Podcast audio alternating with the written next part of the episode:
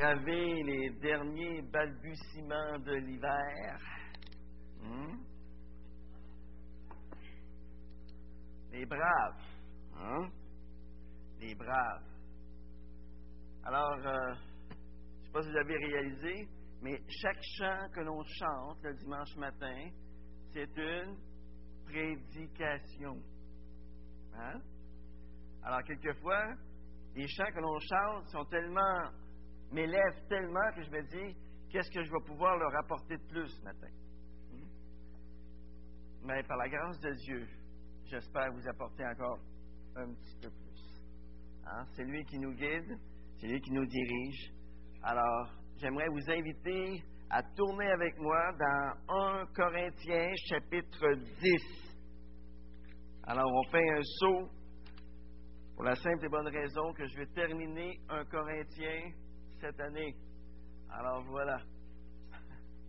Alors, 1 Corinthiens chapitre 10, mais avant, on va prier ensemble. Père éternel, on veut dire encore une fois notre joie, notre reconnaissance de t'appartenir. Merci Seigneur parce que tu es notre rocher, tu es notre protecteur, tu es notre sauveur, tu es notre Seigneur. Seigneur, on pourrait continuer tous les attributs que tu possèdes ce matin pendant toute l'avant-midi. Seigneur, merci parce que tu es là au milieu de nous. Tu es là qui prend soin de nous à chaque instant. Et Seigneur, on veut te dire notre joie. On veut t'exprimer aussi notre amour envers toi.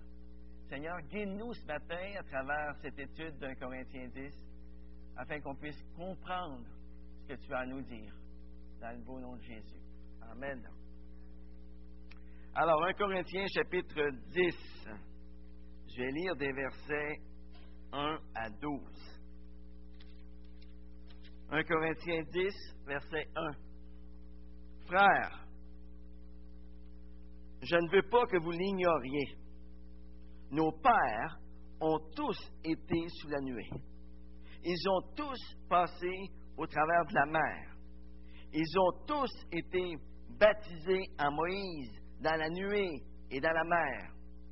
Ils ont tous mangé le même aliment spirituel. Ils ont tous bu le même breuvage spirituel, car ils buvaient à un rocher spirituel qui les suivait, et ce rocher était le Christ. Mais la plupart d'entre eux ne furent pas agréables à Dieu, puisqu'ils tombèrent morts dans le désert. Or, ce sont là des exemples pour nous, afin que nous n'ayons pas de mauvais désirs comme ils en ont eu. Ne devenez pas idolâtres, comme certains d'entre eux, selon qu'il est écrit, le peuple s'assit pour manger et pour boire, puis ils se levèrent pour se divertir. Ne nous livrons pas à l'inconduite, comme certains d'entre eux s'y livrèrent, de sorte qu'il en tomba 23 000 en un seul jour. Ne tentons pas le Seigneur, comme le tentèrent certains d'entre eux, qui périrent par les serpents. Ne murmurez pas, comme murmurèrent certains d'entre eux, qui périrent par l'exterminateur. Cela leur est arrivé à titre d'exemple, et fut écrit pour nous avertir, nous, pour qui la fin des siècles est arrivée. Ainsi donc, que celui qui pense être debout prenne garde de tomber. Aujourd'hui, on parle beaucoup de liberté. Par exemple, dans, notre pays, on parle de la charte des droits et libertés. On parle de la libération de la femme. Beaucoup de gens nous disent qu'ils ont été libérés du joug de la religion qui les maintenait dans l'esclavage. Mais vous remarquerez une chose, avec la liberté viennent toujours les responsabilités. Même si je vis dans un pays libre, je n'ai pas la liberté de faire n'importe quoi, n'importe comment. Je dois constamment considérer les autres. Par exemple, ma liberté s'arrête à l'endroit où je commence à entraver la liberté de quelqu'un d'autre. Et si je suis un chrétien, je dois constamment considérer ce que Dieu attend de moi en tant qu'enfant de Dieu. Pour nous qui avons expérimenté Christ dans nos vies, nous sommes devenus libres. Saviez-vous ça? Nous sommes devenus libres. Libres de quoi? Ça, c'est une bonne question. Libres de quoi? De quoi vous êtes libre ce matin? Libre du péché, oui. Libre du jugement de Dieu. Libre de l'emprise du péché sur moi. Libre de faire le bien autour de moi. Libre d'aimer même mes ennemis. Wow, toute une liberté, ça. Vous êtes libre d'aimer vos ennemis. Saviez-vous ça? C'est intéressant. Libre d'aimer son ennemi. Pourquoi je suis libre d'aimer mon ennemi?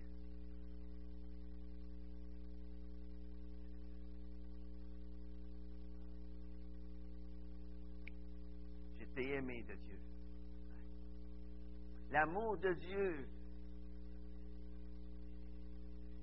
Oui, moi, mais maintenant, tu es ami de Dieu.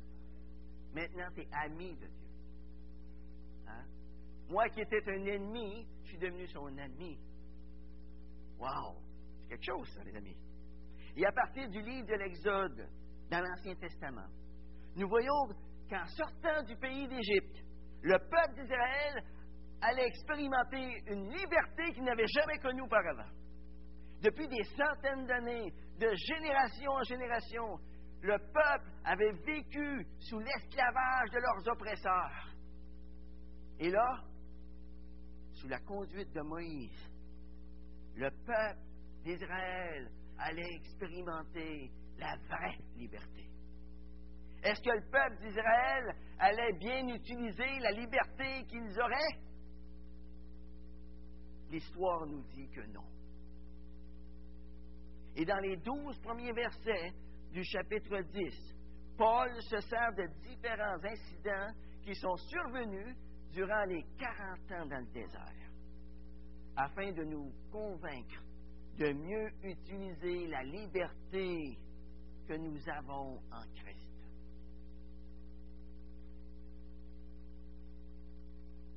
Christ nous a appelés, chacun d'entre nous qui le connaissons personnellement ce matin, il nous a appelés à la liberté.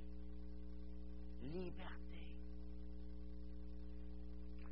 Et dans ces douze versets, Paul nous parle de deux différents aspects de notre liberté en Christ. Par exemple, dans les quatre premiers versets, nous voyons les bénédictions d'être sous la liberté. Il y a des bénédictions à être sous la liberté. Et ensuite, dans les versets 6, c'est-à-dire 5 à 12, on voit les conséquences qui sont associées au mauvais usage de la liberté. Regardons d'abord les bénédictions. Les bénédictions de la liberté dont jouissait le peuple d'Israël et dont nous jouissons nous aussi encore aujourd'hui. On voit ça dans les versets 1 à 4. Et vous allez remarquer dans ces versets-là qu'à cinq reprises, dans ces quatre versets, Paul va utiliser un mot. C'est quoi ce mot qui revient cinq fois? Tous. Le mot tous, afin d'indiquer une unité d'expérience et une unité de bénédiction. La première bénédiction dont jouissait Israël, on la voit au début du verset 1. Il dit, frère, je ne veux pas que vous l'ignoriez. Nos, nos pères ont tous été sous la nuée. Tous les Israélites, sans exception, ont profité de la direction et de la protection surnaturelle de Dieu lors de leur sortie d'Égypte. Pouvez-vous vous imaginer un petit instant? Dieu les a guidés par une colonne de nuée le jour et par une colonne de feu la nuit. Wow! Quelque chose, ça? Est-ce que vous êtes guidé aujourd'hui? Jour et nuit? Hein? On est sous la protection surnaturelle de Dieu aujourd'hui. Nous, en tant qu'enfants de Dieu, nous sommes sous la protection surnaturelle de Dieu jour et nuit. Est-ce que vous le réalisez? Dieu promet sa direction, encore aujourd'hui, à tous ceux qui font appel à lui pour être guidés. Vous savez, nous avons le même privilège qu'eux. Le même. Deuxième bénédiction, le beau verset B, chapitre euh, verset 1. Hein? Verset 1. Ils ont tous passé au travers de la mer.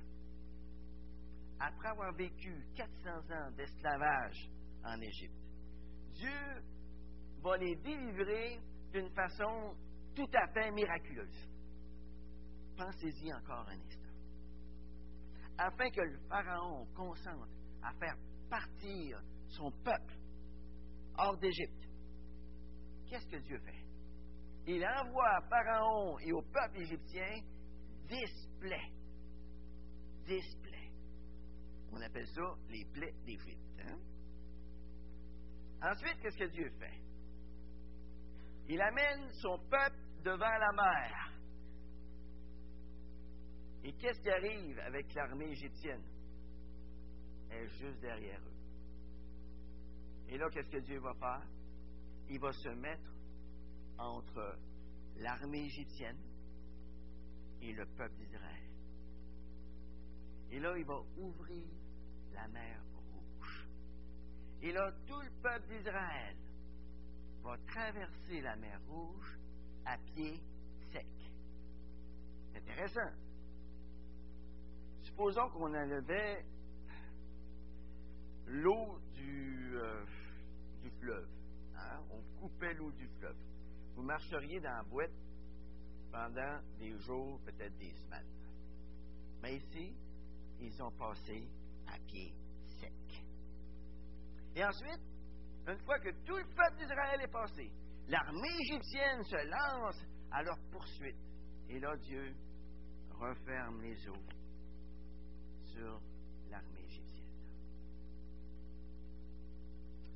Il délivre complètement son peuple de toute attaque. Ils deviennent complètement libres de l'esclavage. Ils ne sont plus asservis à des maîtres cruels.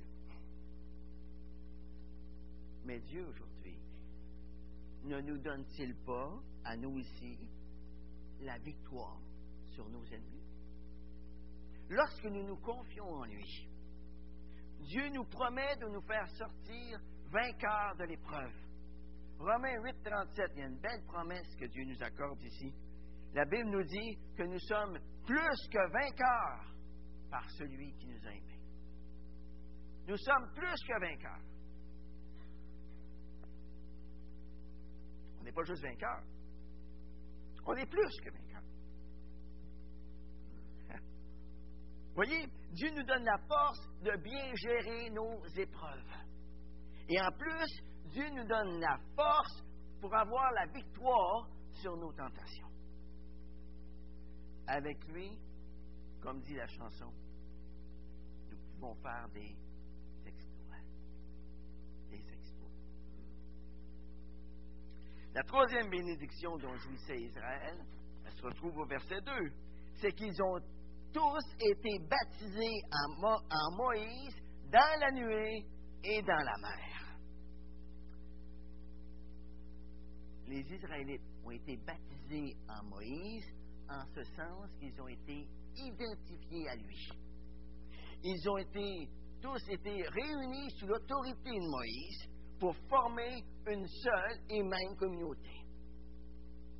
Et tout comme à travers Moïse, Dieu a délivré les Israélites de l'esclavage en Égypte, il les a délivrés des eaux de la mer Rouge, eh bien, de la même façon, à travers Christ, Dieu nous a rachetés de l'esclavage du péché et de la mort.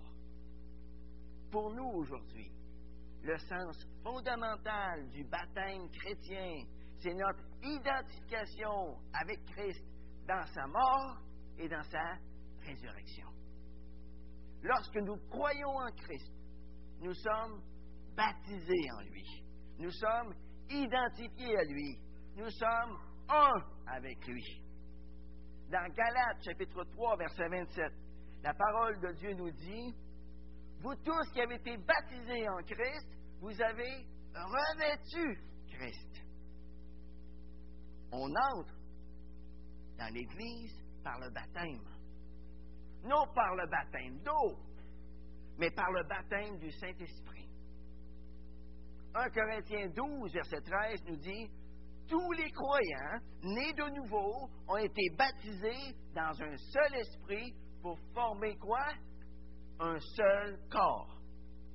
Alors, pour les Israélites, être baptisés à Moïse, ça signifiait qu'ils étaient devenus membres de l'alliance que Dieu avait faite avec son peuple.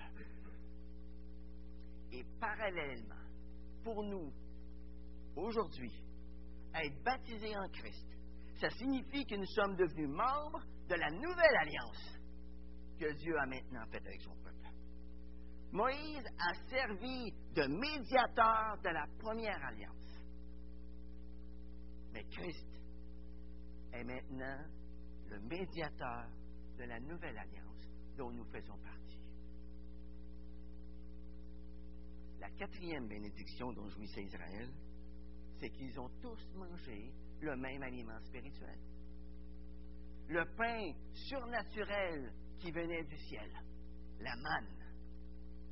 Et cela à chaque jour.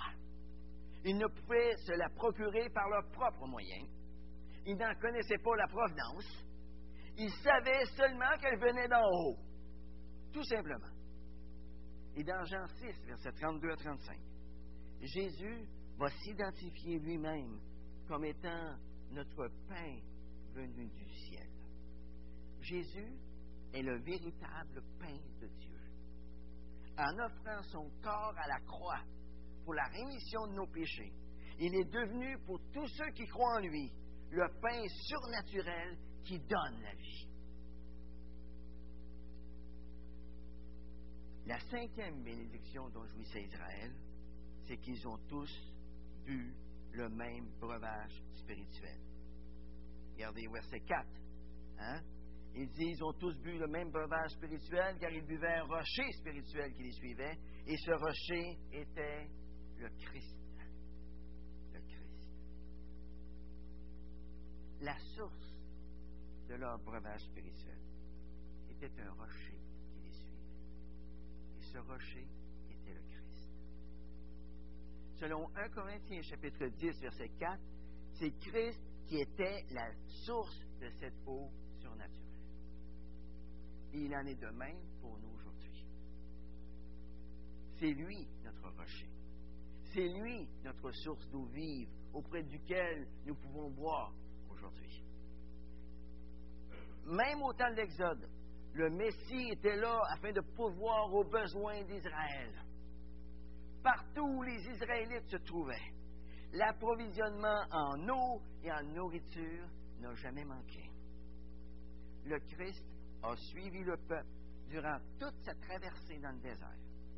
Il leur, il leur a offert une source constante de rafraîchissement spirituel. Tout comme maintenant, Jésus-Christ nous suit dans notre traversée du désert de ce monde. Avez-vous l'impression quelquefois d'être dans le désert? Mais vous n'êtes pas seul. Le Seigneur est avec vous. Le Seigneur ne vous délaisse pas. Il est là avec vous. Pourquoi on se décourage quelquefois? Parce qu'on perd ça de vue. Simplement.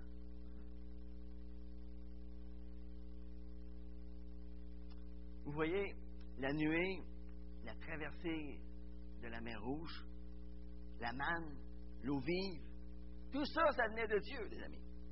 Et absolument rien ne venait d'eux-mêmes.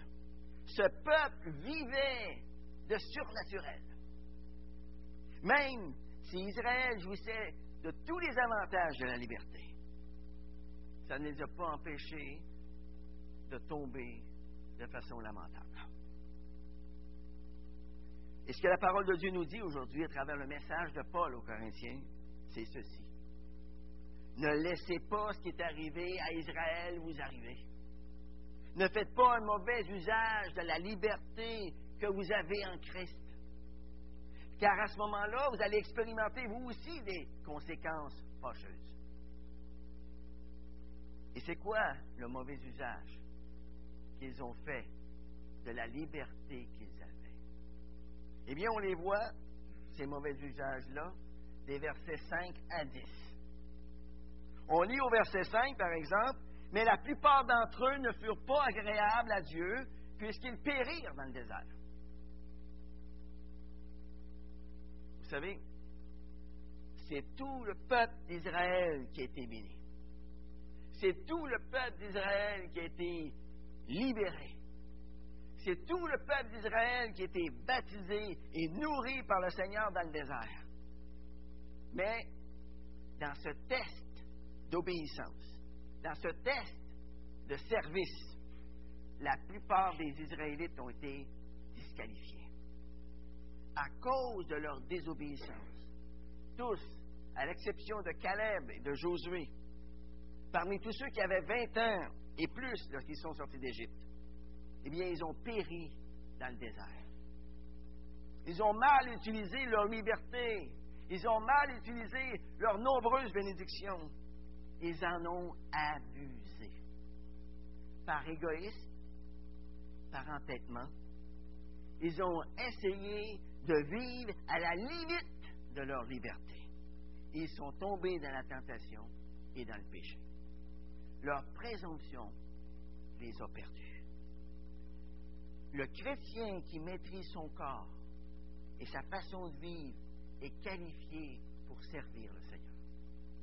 Mais celui qui cède à son corps, qui vit n'importe comment, qu'est-ce qui arrive? Il disqualifie lui-même pour le service. Son témoignage n'est plus à la hauteur. Son témoignage n'est plus efficace pour le Seigneur. Les Israélites ont été disqualifiés de cinq différentes façons. Parallèlement aux cinq bénédictions dont Israël avait joui après sa libération d'Égypte. Paul mentionne maintenant cinq fautes qu'Israël a commises pendant ce temps-là. Au verset 6, on voit les mauvais désirs. Au verset 7, on voit l'idolâtrie. Au verset 8, on voit la débauche. Au verset 9, on voit qu'il tente Dieu. Et enfin, au verset 10, il murmure. Donc, le premier péché grave, qu'Israël a commis, c'est d'avoir eu de mauvais désirs. Regardez le verset 6. Alors, ce sont là des exemples pour nous, afin que nous n'ayons pas de mauvais désirs comme ils en ont eu. Laissez votre doigt dans 1 Corinthiens chapitre 10 et tournez avec moi dans Nombre. Nombre chapitre 11.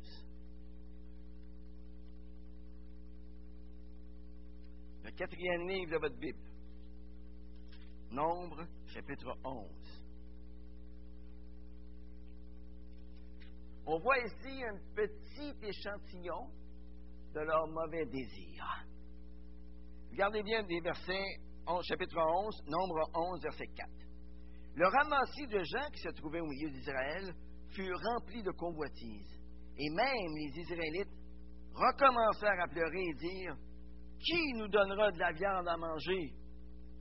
Nous nous souvenons des poissons que nous mangions gratuitement en Égypte. Nous nous souvenons des cocons, des melons, des poireaux, des oignons et de l'ail. Pourrait faire une chanson avec ça. Je me souviens, vous connaissez ça? Maintenant, notre gosier est desséché. Plus rien. Nos yeux ne voient que de la manne. La manne. Regardez au verset 16. L'Éternel dit à Moïse, rassemble auprès de moi soixante-dix des anciens d'Israël, de ceux que tu connais comme anciens et officiers du peuple, et amène-les à la tente de la rencontre, et qu'ils s'y tiennent debout avec toi. Je descendrai, et là je te parlerai. Je prendrai de l'esprit qui est sur toi, et je le mettrai sur eux, afin qu'ils portent avec toi la charge du peuple, et que tu ne la portes pas à toi seul. Tu diras au peuple, sanctifiez-vous pour demain, et vous mangerez de la viande, puisque vous avez pleuré aux oreilles de l'Éternel en disant, Qui nous fera manger de la viande? Car nous étions bien en Égypte. L'Éternel vous donnera de la viande, et vous en mangerez. Vous en mangerez non pas un jour, ni deux jours, ni cinq jours, ni dix jours, ni vingt jours, mais un mois entier, jusqu'à ce qu'elle vous sorte par les narines et qu'elle vous soit indigeste parce que vous avez méprisé l'Éternel qui est au milieu de vous, et parce que vous avez pleuré devant lui en disant, Pourquoi donc sommes-nous sortis d'Égypte? Regardez maintenant verset 31. L'Éternel fit souffler un vent qui de la mer amena des cailles et les rabattit sur le camp, jusqu'à environ une journée de chemin d'un côté et environ une journée de chemin de l'autre côté autour du camp il y en avait environ deux coudées au-dessus de la surface de la terre. Pendant tout ce jour et toute la nuit, et pendant toute la journée du lendemain, le peuple se leva et ramassa les cailles. En veux-tu des cailles? Hein? On en ramassait au moins dix au. Ils les étendirent pour eux autour du camp. Regardez bien ceci maintenant. Comme la viande était encore entre leurs dents, sans être mâché. La colère de l'Éternel s'enflamma contre le peuple, et l'Éternel frappa le peuple d'une très grande plaie. On donna à cet endroit le nom de Kibrot Atava, parce qu'on y ensevelit le peuple rempli de désirs. Les Israélites ont nommé le cimetière dans lequel furent enterrés plutôt tous ceux qui moururent à ce moment-là. Kibrot Ava. Savez-vous ce que ça veut dire, ce mot-là? Sépulcre du désir, sépulcre de la convoitise. Le désir, vous savez, a été à l'origine de la chute dans le Jardin d'Éden. Vous vous souvenez, la femme vit que l'arbre était bon à manger, agréable à la vue, et qu'il était précieux, qu'il était désirable pour ouvrir l'intelligence. Adam et Ève ont désiré une chose qui leur semblait légitime, mais c'était une chose que Dieu n'avait pas jugé bon de leur donner. Mais dites-moi, Est-ce que ça vous arrive, vous aussi, d'être insatisfait des bienfaits de Dieu? Est-ce que ça vous arrive, vous aussi, de désirer à tout prix, d'être esclave d'un désir, esclave d'une chose qui vous semble légitime? Par exemple, nous pouvons tellement vouloir être aimés que nous nous mettons en colère si nous estimons que nous ne sommes pas suffisamment.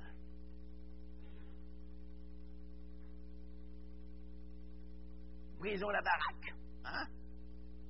Ça, c'est mu, par le désir d'être aimé à tout prix.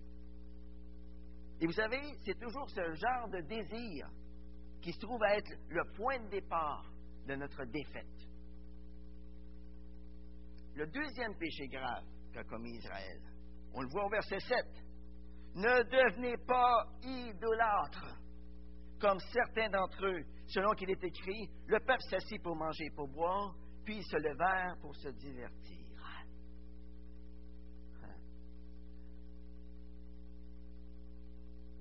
En prenant le peuple d'Israël comme exemple, Paul ici fait une mise en garde. Les Israélites étaient à peine sortis d'Égypte qu'ils tombaient déjà dans l'idolâtrie. Il n'y avait aucune idole dans le désert. Il n'y avait pas non plus de temple païen qui aurait pu les attirer. Il n'y avait rien de tout ça. Mais malgré tout, ils ont réussi à s'en construire une idole. Ils se sont fabriqués un veau, un veau d'or. Et c'est dans Exode 32, versets 1 à 6, qu'on trouve cette histoire. Je n'ai pas le temps de vous la lire ce matin, mais Exode 32, versets 1 à 6.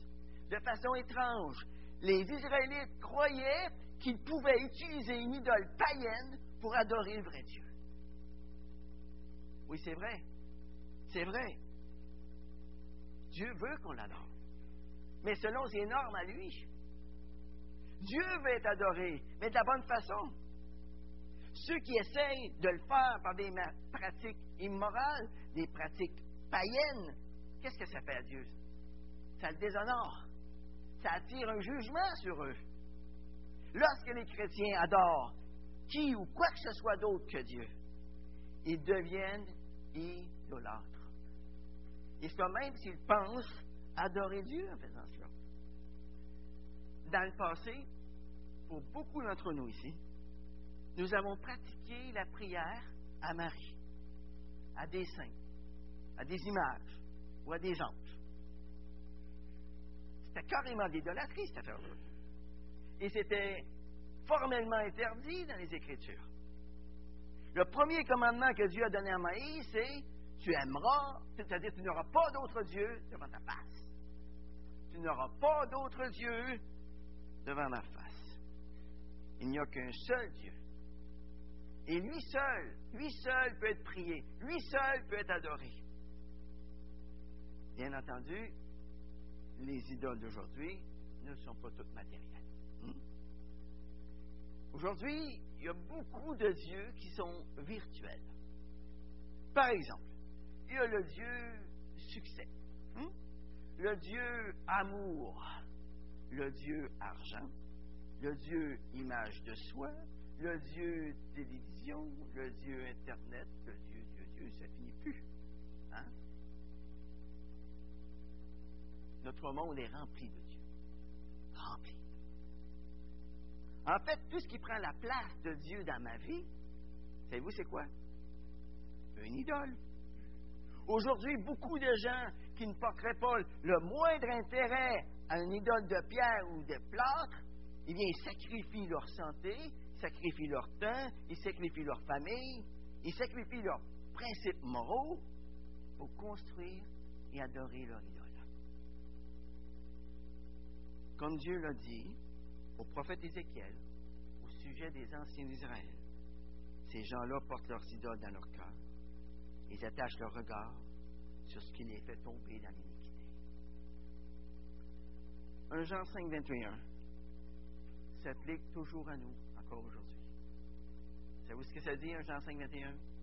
Petits enfants, gardez-vous des idoles. Gardez-vous des idoles. Le troisième péché grave qu'Israël a commis, c'est la débauche. On voit ça au verset 8. Ne nous livrons pas à l'inconduite, comme certains d'entre eux s'y livrèrent, de sorte qu'il en tomba 23 000 en un seul jour. L'incident que Paul nous rapporte ici se trouve dans Nombre chapitre 25, hein, versets 1 et 2. Israël demeurait à Chittim et le peuple se mit à se livrer à la débauche avec les filles de Moab. Elles invitèrent le peuple au sacrifice de leur Dieu et le peuple mangea et se prosterna devant leur Dieu. Vous remarquerez une chose ici. L'idolâtrie, la débauche, ça va ensemble. Ça va de pair. Aujourd'hui, beaucoup de chrétiens pensent pouvoir côtoyer la, corruption sans être corrompus. C'est jamais le cas. Il faut fuir l'immoralité et non pas flirter avec elle. Christ nous a donné la liberté pour qu'on puisse le servir avec amour. Et non pas pour que nous essayions de voir jusqu'où on peut aller, hein?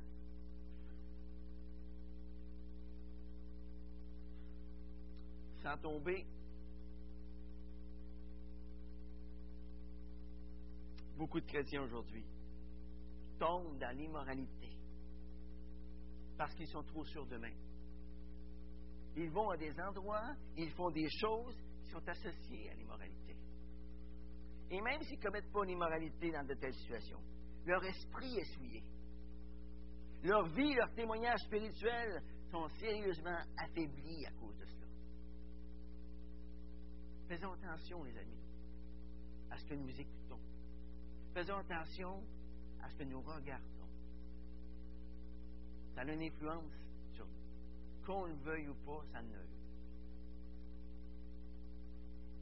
Quatrième péché grave qu'Israël a commis, c'est de tenter Dieu, de mettre sa patience à l'épreuve. C'est de mettre en doute le plan et le but de Dieu pour leur vie. On voit ça au verset 9. Ne tentons pas le Seigneur, comme le tentèrent certains d'entre eux, qui périrent par les serpents. Et cette histoire se trouve dans Nombre, chapitre 21, versets 4 à 5, où c'est écrit Ils partirent de la montagne de Hor par le chemin de la mer des Joncs pour contourner le pays des dons. Le peuple s'impatienta en route, parla contre Dieu et contre Moïse. Pourquoi nous avez-vous fait monter hors d'Égypte Pour que nous mourions dans le désert? Car il n'y a point de pain, il n'y a point d'eau. Nous sommes dégoûtés de ce pain méprisable. Ça, là, les amis, c'est tout juste, tout juste après que Dieu leur ait donné une très grande victoire. Dieu vient de les délivrer de la main de leurs ennemis. Et là, ils maugréent contre Dieu. Dieu avait pourvu de la manne à manger, de l'eau à boire. Mais le peuple n'était pas satisfait. Il voulait plus de variété. Il voulait un menu plus épicé. Ils se plaignaient constamment. Ils mettaient en doute la bonté de Dieu et ils abusaient de sa patience. Ils n'utilisaient pas leur liberté pour mieux servir Dieu, mais pour exiger que Dieu les serve mieux. Vous savez, les chrétiens utilisent parfois leur liberté pour pousser Dieu à bout. Ils essayent de savoir jusqu'où Dieu va supporter leur manquement à travers mes, 26 ans de ministère, j'ai déjà entendu des gens me dire, nous sommes sauvés, nous sommes sous la grâce, nous sommes libres, et Dieu est tellement bon. Hein? Nous ne pouvons pas perdre notre salut. Alors pourquoi ne pas profiter? Pourquoi ne pas profiter de la vie au maximum? Vous savez, lorsque j'entends ce genre de commentaires, je ne peux pas faire autrement que de me dire, ces gens-là n'ont absolument rien compris au salut. Ils traînent dans la boue ce que Christ a fait pour eux à la croix. Le cinquième péché grave qu'Israël a commis, c'est de murmurer. On voit ça au verset 10. Ne murmurez pas comme murmurèrent certains d'entre eux, qui périrent par l'exterminateur. Le peuple d'Israël était à peine sorti d'Égypte qu'ils murmuraient. Ils ont murmuré contre Moïse et contre l'Éternel tout au long de leurs 40 ans dans le désert. Murmurer, ça veut dire quoi? Chioler, hein? En bon québécois. C'est être mécontent. Murmurer contre Dieu, c'est être mécontent de la volonté souveraine de Dieu pour nos vies, pour celles des autres.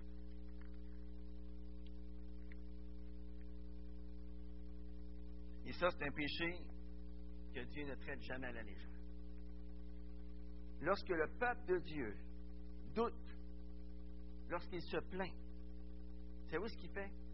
Il se trouve à mettre en doute la sagesse de Dieu. Il se trouve à mettre en doute sa grâce. Il se trouve à mettre en doute sa bonté, son amour, sa justice. Nos murmures déshonorent Dieu, mais notre contentement glorifie Dieu.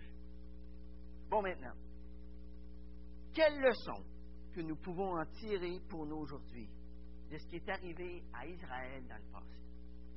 Verset 11 nous dit, Cela leur est arrivé à titre d'exemple et fut écrit, pourquoi?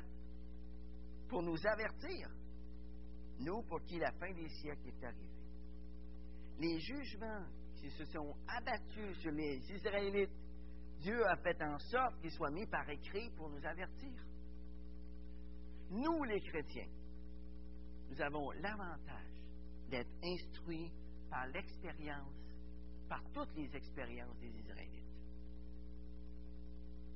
Et aujourd'hui, au 21e siècle, nous avons l'avantage d'être instruits par toute la Bible et par le témoignage aussi, bon ou mauvais, de tous ceux qui nous.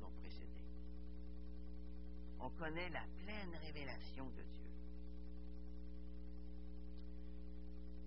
Le Dieu à qui les Corinthiens avaient à faire face du temps de Paul était le même Dieu qui avait puni les Israélites à mort et qui châtirait de nouveau si c'était nécessaire. Si les croyants de Corinthe pensaient que leur position en Christ, la liberté qui en découlait, leur permettait de pécher sans problème, ils avaient dangereusement tort.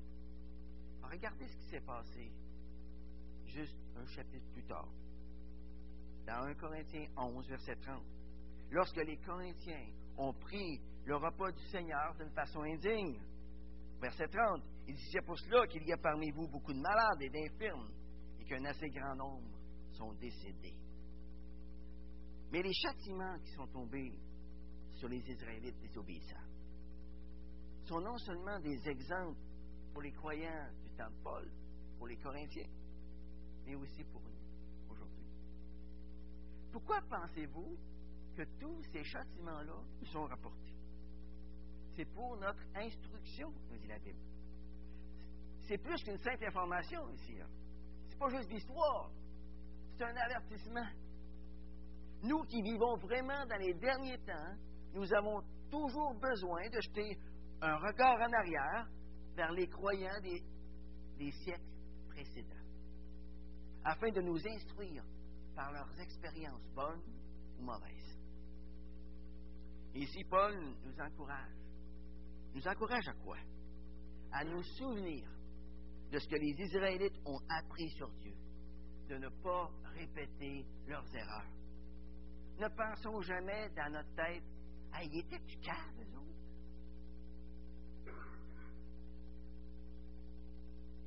Que j'aurais fait, moi, si j'avais été à leur place. Est-ce que j'aurais fait mieux? Tirons plutôt instruction aujourd'hui de ce qui leur est arrivé sachant que nous sommes faits de chair et d'os comme eux. Tirons instruction de ce qui leur est arrivé, sachant que si nous n'y prenons pas garde, nous allons tomber dans les mêmes pièges qu'eux.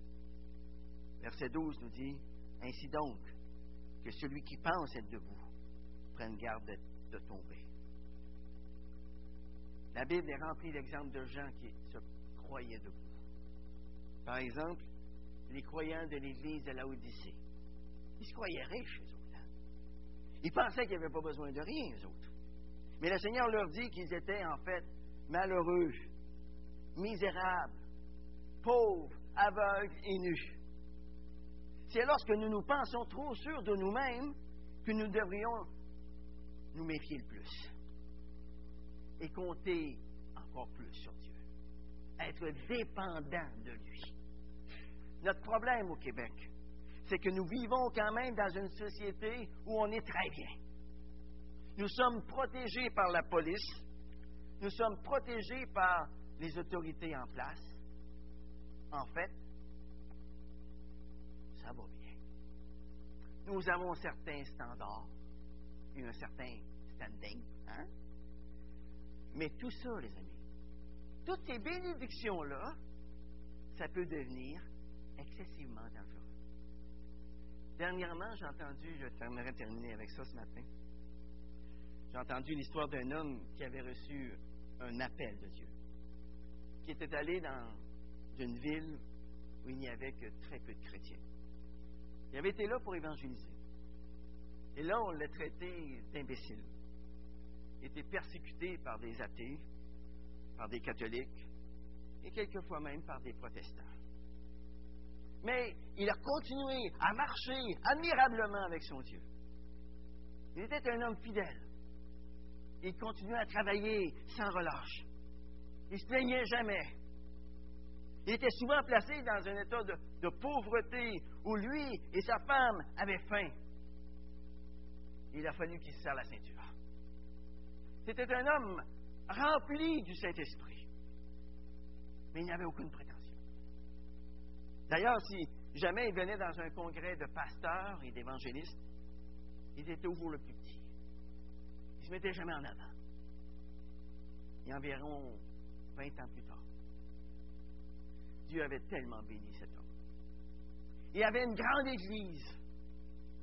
Il était devenu Monsieur le pasteur. Il était sur un piédestal. Il n'aimait plus qu'on le contredise. Il voulait dorénavant que l'on reconnaisse son autorité, que l'on reconnaisse la valeur de son travail.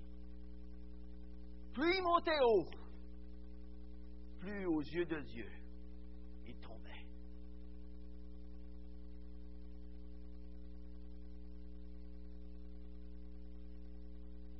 ça, les amis, c'est ce que je redoute le plus.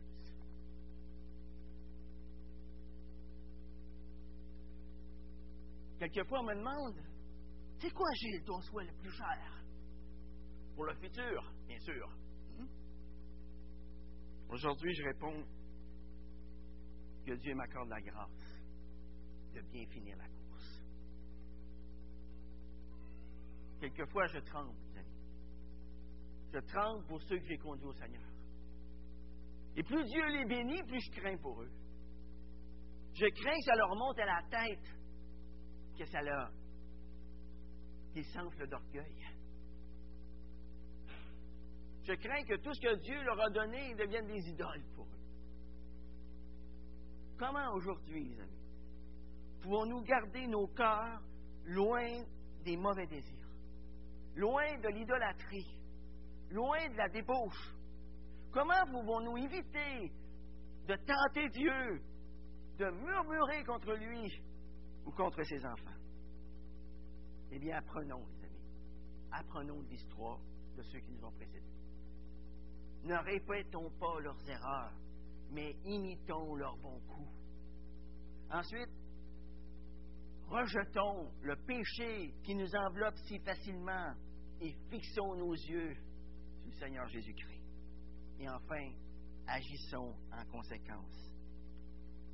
Romains chapitre 8, plutôt chapitre 12, verset 9 nous dit que l'amour parmi vous soit sans hypocrisie. Ayez le mal en horreur. Attachez-vous fortement au bien. Par amour fraternel, ayez de l'affection les uns pour les autres. Par honneur, usez de prévenance réciproque. Ayez de l'empressement et non de la paresse. Soyez fervents d'esprit. Servez le Seigneur. Réjouissez-vous en espérance. Soyez patients dans la tribulation. Persévérez dans la prière. Subvenez aux besoins des saints. Tâchez d'exercer l'hospitalité. Bénissez ceux qui vous persécutent. Bénissez et ne maudissez pas. Réjouissez-vous avec ceux qui se réjouissent. Pleurez avec ceux qui pleurent. Ayez les mêmes sentiments les uns vers les autres. N'aspirez pas à ce qui est élevé, mais soyez attirés par ce qui est humble. Ne soyez pas sages à vos propres yeux. Ne rendez à personne le mal pour le mal. Recherchez ce qui est bien devant tous les hommes. S'il est possible, autant que cela dépend de vous, soyez en paix avec tous les hommes. Prions. Père éternel, merci. Merci pour ce passage qui nous encourage. Nous dépouiller de tout ce qui peut nous entraver notre marche ici